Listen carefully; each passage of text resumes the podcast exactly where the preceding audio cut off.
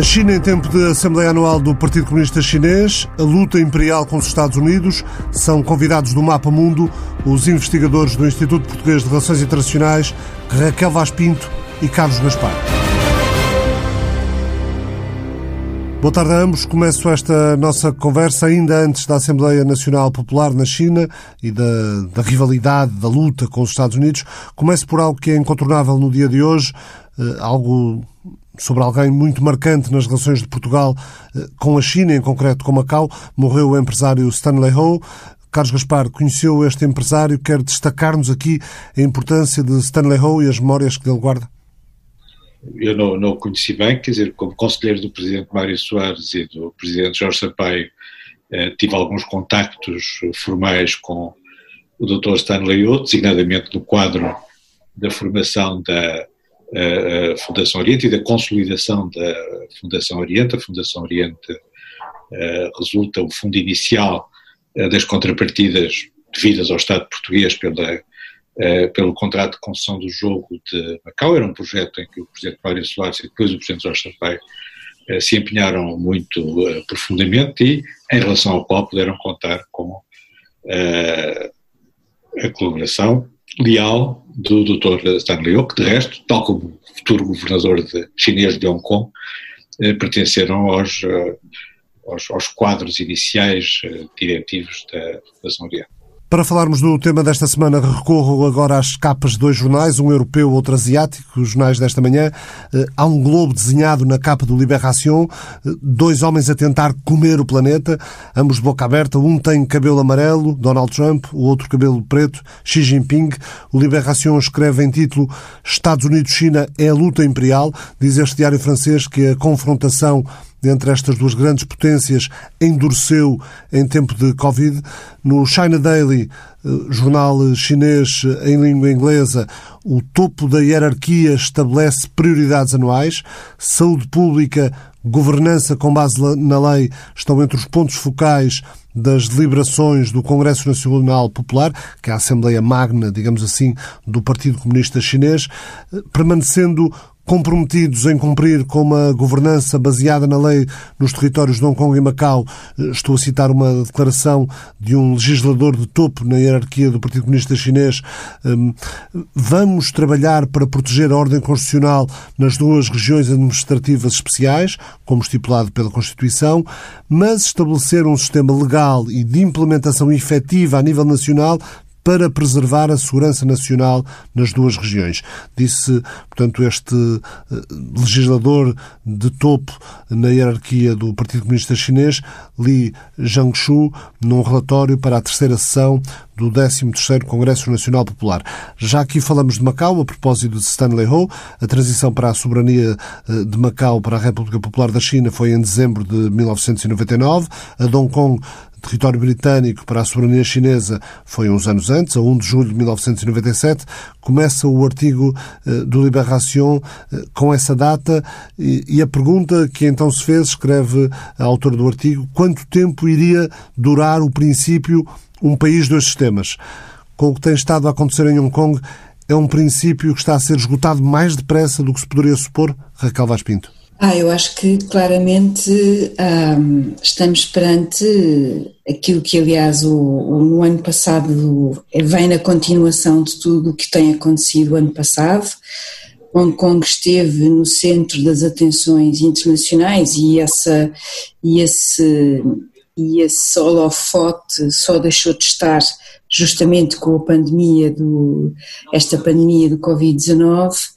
um, e sem dúvida que uh, eu acho que podemos dizer com desta, desta vez com clareza que o princípio de um país dois sistemas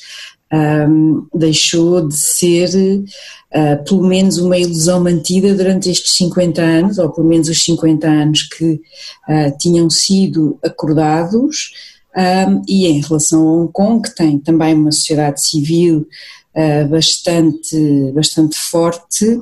Uh, e alguns acontecimentos também anteriores relacionados com a liberdade de expressão, relacionados com a própria questão do papel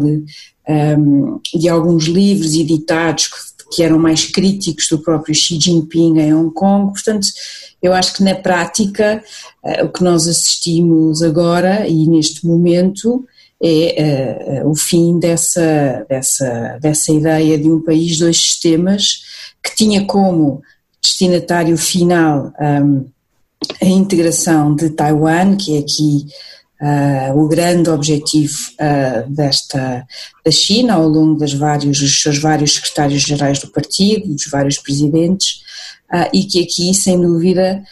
sofre, sofre um, um, revés no que toca a essa ideia possível de harmonizar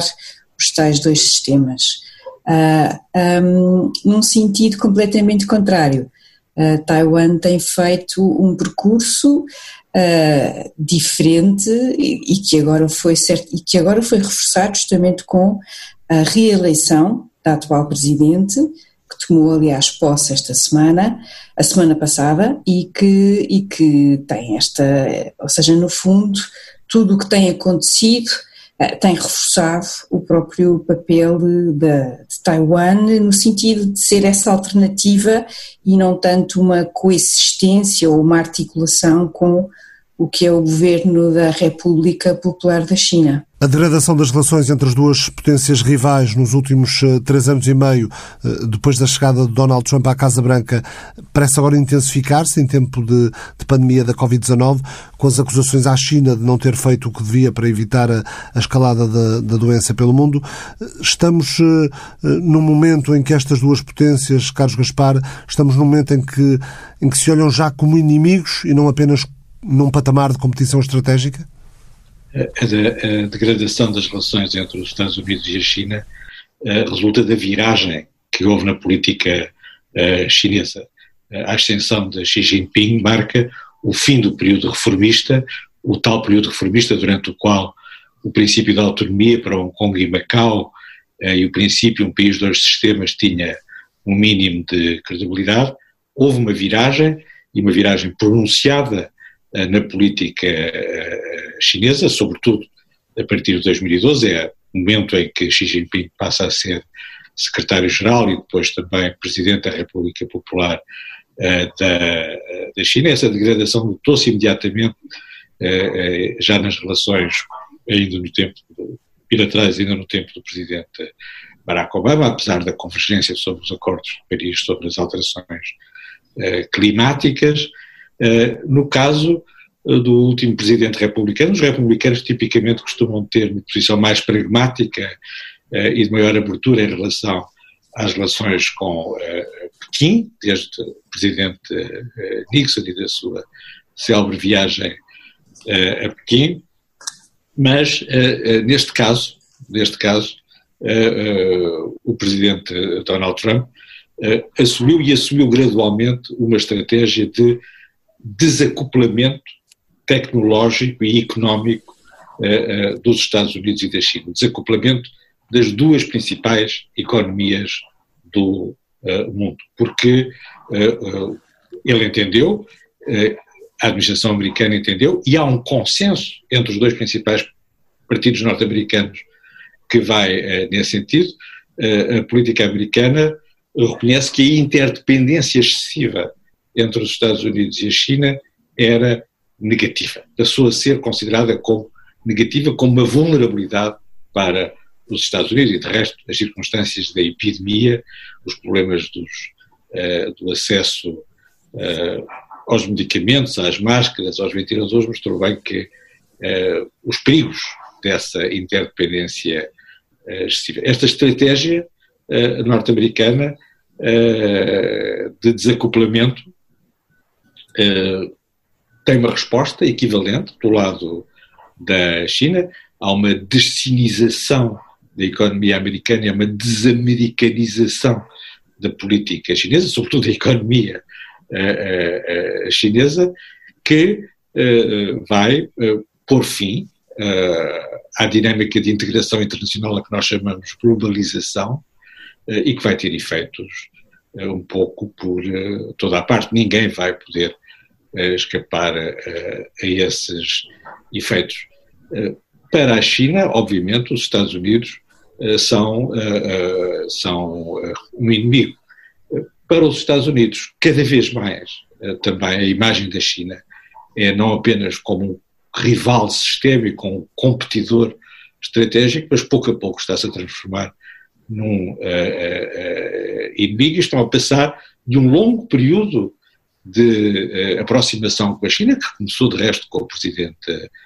Nixon em 1972, para um ciclo inverso, um ciclo de sinofilia para um ciclo de sinofobia. E se os Estados Unidos vão mudar, outros também vão mudar. Raquel, precisamente as, as, longas décadas de que o Carlos falava, eh, podemos dizer que o, que o abandono eh, por parte do presidente chinês da política de pequenos passos de aproximação ao Ocidente marcou uma viragem após décadas em que os, os olhares ocidentais se centraram mais eh, eh na Rússia, em Moscou. Eh, a China não era então um perigo para Washington, eh, mas durante esse tempo a China nunca deixou de ver os Estados Unidos como um rival e uma, e uma espécie de rolo compressor que pretendia levar o liberalismo a democratização ao mundo inteiro? Não, sem dúvida, eu acho que no seguimento daquilo que o Carlos disse, aquilo que a China, a República Popular da China foi fazendo eh, ao longo destes tempos foi muito também consciente desse aspecto, esse aspecto da globalização, a parte mais política, que obviamente não interessa a, a, a Beijing, mas do ponto de vista económico tentar ter aqui uma espécie do melhor dos dois mundos a China estava muito consciente uh, com Deng Xiaoping que necessitava de capital estrangeiro, aliás, daí a grande importância de Hong Kong e de manter toda a estrutura financeira e de investimento. Uh, a China tinha, Deng Xiaoping, aliás, um dos aspectos mais relevantes e que mostra como, de facto, ele tinha uma visão sobre o que fazer, tem a ver com a capacitação dos seus uh, alunos, dos alunos chineses, dos estudantes, uh, no fundo voltar a ter um capital humano de qualidade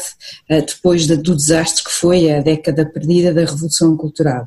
E isso foi possível através de programas de intercâmbio universitário com os Estados Unidos e com toda uma aprendizagem que foi muito relevante. E eu penso que ao longo desses tempos a China foi aprendendo, foi se adaptando no sentido de conseguir ter justamente essa parte de, de essas capacidades económicas, técnicas. Era preciso desenvolver e desenvolver muito, o ponto de partida chinês era bastante, bastante baixo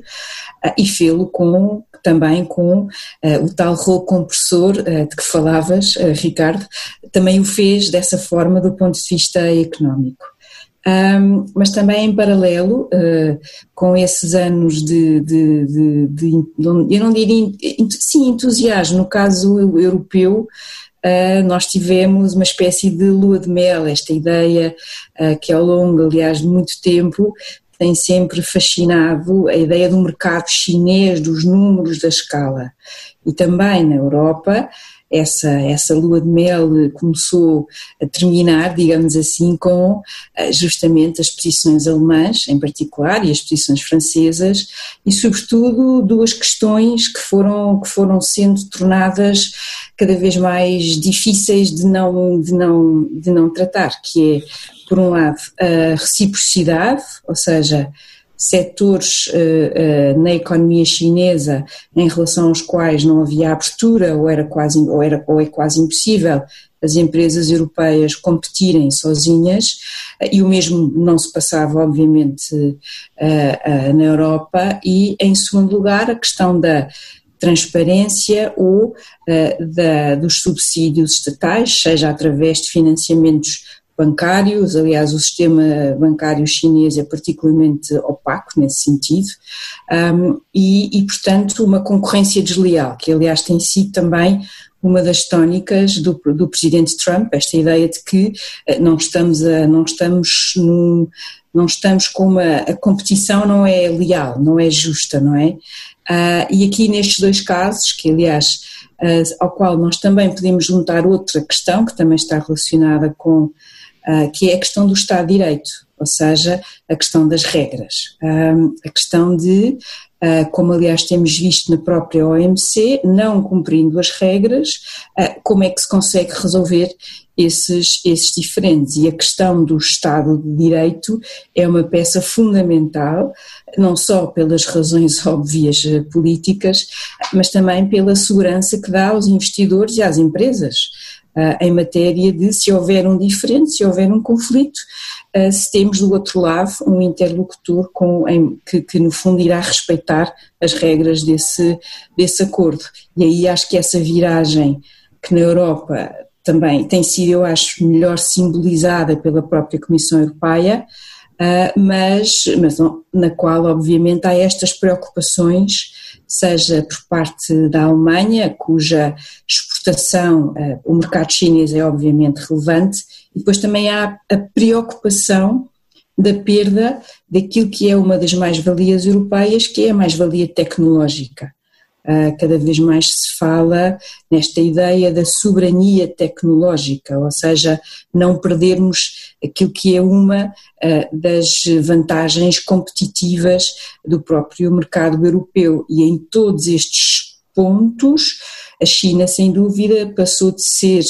Uh, passou a ideia, passou de, deixou de ser um mercado fabuloso, apenas a ideia da escala, para passarmos a ter estas preocupações, que são preocupações reais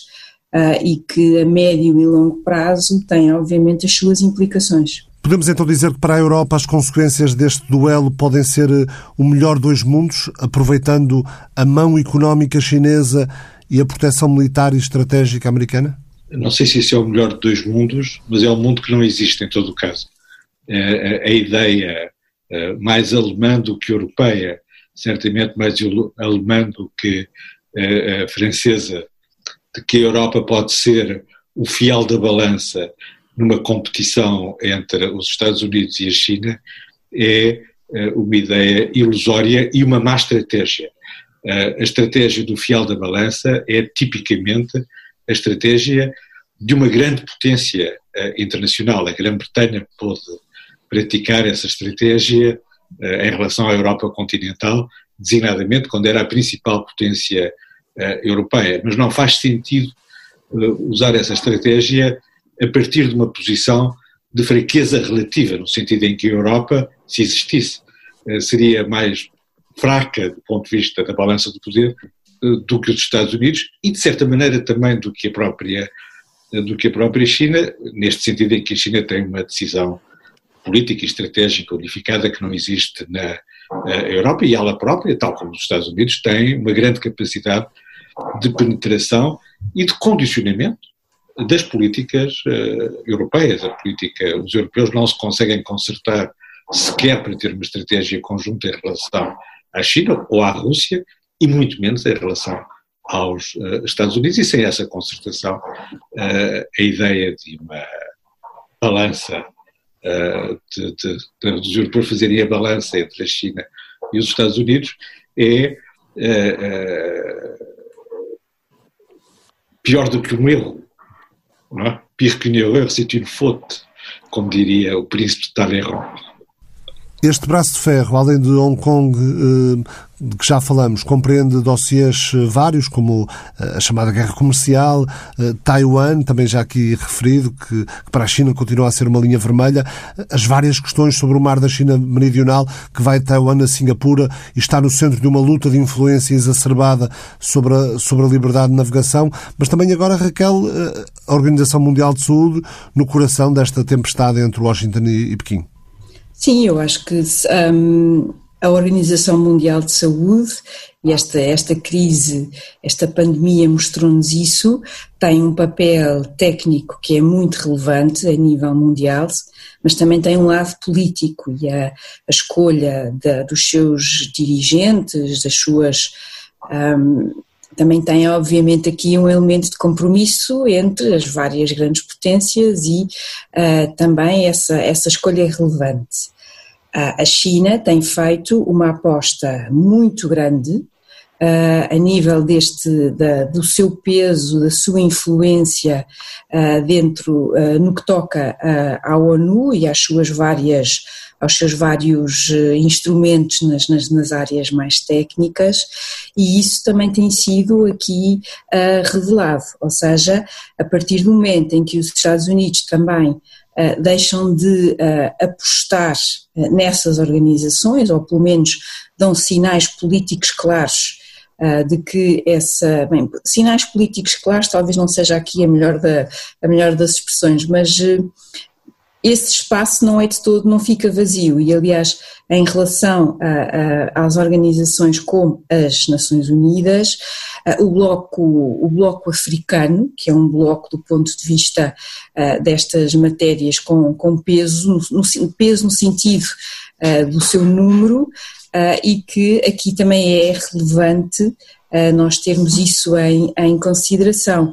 um, esse espaço ou essa liderança norte-americana, se não é exercida, obviamente abre uh, aqui uh, justamente a oportunidade que a China tem agarrado ao longo destes tempos uh, para justamente ir preenchendo e estando presente nestas, nestas organizações. Ah, e aqui mais uma vez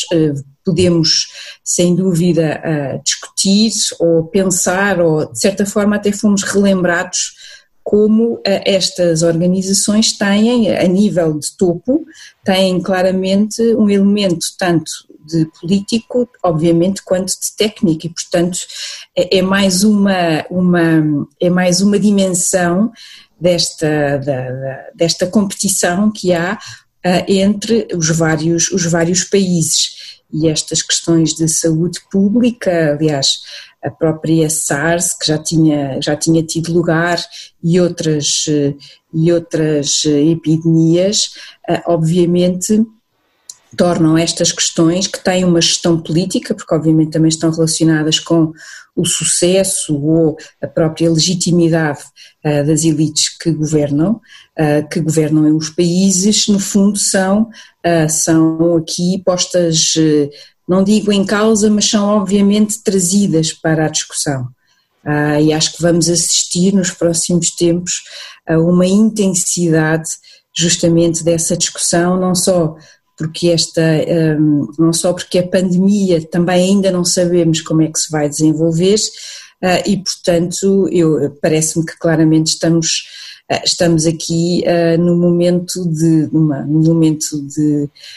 alguma tensão e sobretudo a forma como vamos agora sem dúvida que precisamos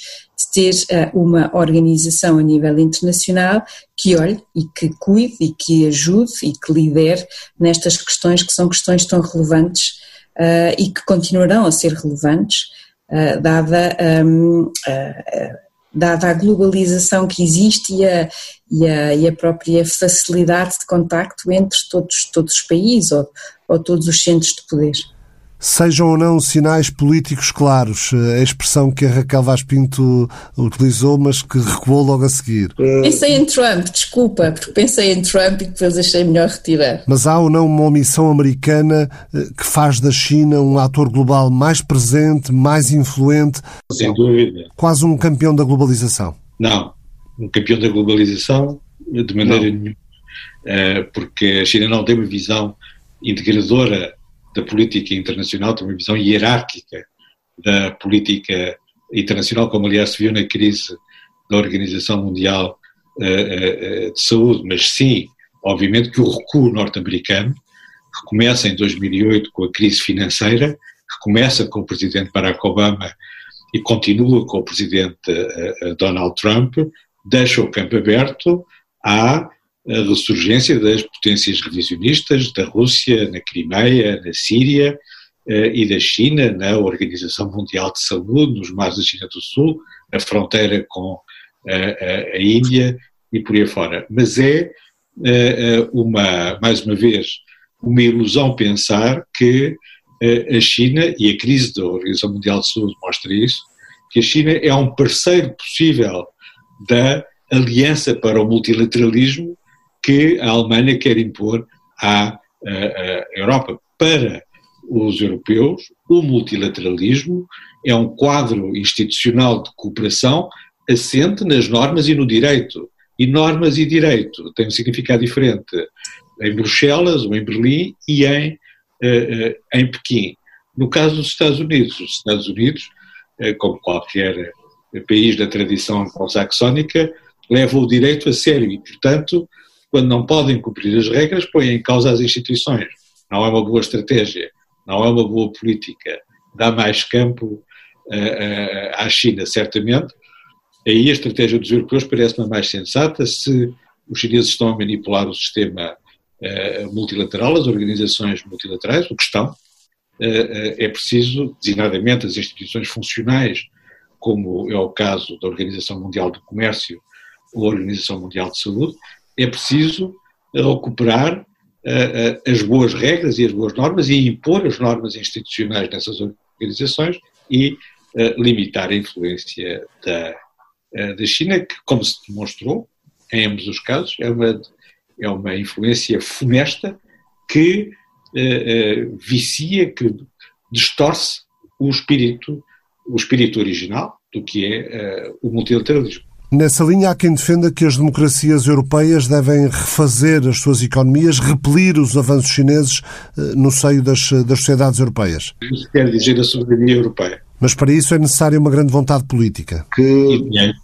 E dinheiro. O grande fundo europeu, se for bem aplicado, eh, não vai servir para fazer a assistência social, mas sim para reconstruir a indústria europeia. A questão é que as mesmas democracias europeias já consideraram os Estados Unidos um aliado e parceiro muito mais fiável do que consideram atualmente. É a vida. A epidemia mostra que este duelo de gigantes está no coração dos nossos destinos, como afirma no Libération a investigadora Nadej Roland do National Bureau of Asian Research em Washington? A Roland é uma grande investigadora e a grande especialista da China na, na Eurásio, uma referência obrigatória, mas justamente em função do seu tema ela devia lembrar-se de que não existem duas grandes potências, mas três, e que a Rússia também joga no equilíbrio central entre as potências. Sendo que a Rússia, no, no, tempo da União Soviética, estava escondida atrás da cortina de ferro, apesar da influência que tinha em movimentos de libertação uh, e no chamado, no então chamado Terceiro Mundo, uh, mas agora os Estados Unidos, e particularmente após a entrada da China para a Organização Mundial do Comércio, agora os Estados Unidos têm pela frente um, um rival, um inimigo uh, integrado economicamente à escala global, e isso muda muita coisa. Raquel. Uh Claro que o registro é, o registro é diferente e essa tem sido, aliás, uh, uh, é isso que explica o sucesso uh, económico da própria China, foi justamente não ter seguido a lógica e, ter, e ter deixado ficar a sua a economia ao registro anterior, ao registro, entre aspas, soviético, vai lá. isso é sem dúvida a, a razão do seu sucesso. Agora, como o Carlos dizia, a globalização Aliás, há um, até há um survey, que eu acho que o título é esse, do, do European Council on Foreign Relations, é à la carte, ou seja, nós retiramos os elementos, neste caso, para a China, que são relevantes, que são esses os aspectos económicos, mas a questão política e a questão da, da tal, da, da, tal expansão do modelo liberal, eh, não estamos assim tão interessados. E, portanto, nesse sentido, é, é claramente à la carte. Mas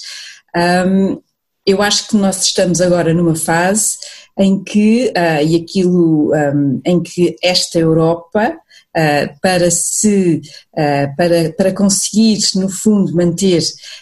a, sua, um, a sua força, vai ter que fazer justamente esta, esta, esta soberania, esta reindustrialização, podemos lhe dar muitos nomes, mas sem dúvida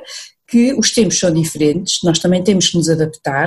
e temos que uh, repensar uh, a abertura, uh, nomeadamente em setores estratégicos, e nesse sentido, a questão do 5G é aqui claramente um sinal claro. Ou seja, a questão do 5G, e tendo em conta o peso que o 5G vai ter nas nossas sociedades, é um instrumento fundamental para o tal conceito que tem vindo a ser discutido, do que é a soberania tecnológica, e, obviamente, uh, temos que pensar de forma séria, seja Portugal, sejam os vários países europeus, que temos que ter aqui uma, uma estratégia, ou seja, temos que pensar a médio e longo prazo. Uh, o 5G não é apenas um instrumento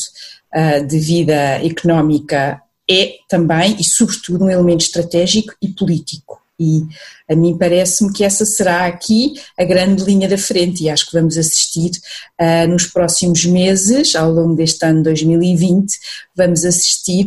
uh, a uma grande intensificação uh, dos contactos, dos recados, de toda uma, uma uma postura até do ponto de vista diplomático que até nos choca de certa forma, mas que, eh, como o Carlos dizia há pouco, é pensar na forma hierárquica como, a China olha o mundo uh, e não é só na Suécia ou em França, mas, mas vamos assistir a meses de forte Uh, forte ação diplomática ou não uh, por, parte, por parte da República Popular da, China. O 5G aqui é claramente um desses barómetros uh, para nós percebermos como é que vai ser o equilíbrio de forças e que uh, hipóteses tem esta Europa de estar presente no mundo entre três centros, Moscou, uh, Washington e Beijing. Carlos Gaspar, no momento pós-pandemia, com as economias europeias naturalmente mais depauperadas, eh, pode apresentar nova força à importância eh, do investimento e ajuda chinesa eh, em projetos de infraestruturas relacionados com a chamada nova Rota da Seda, o One Belt One Road? Sim e não, porque a economia da China também não está em bom estado, já estava em mau estado antes da epidemia e continua a estar em relativo mau estado e, portanto, não há uma assimetria tão pronunciada como se pode, eh, eh, como se poderia antecipar, como aconteceu, por exemplo, em 2008,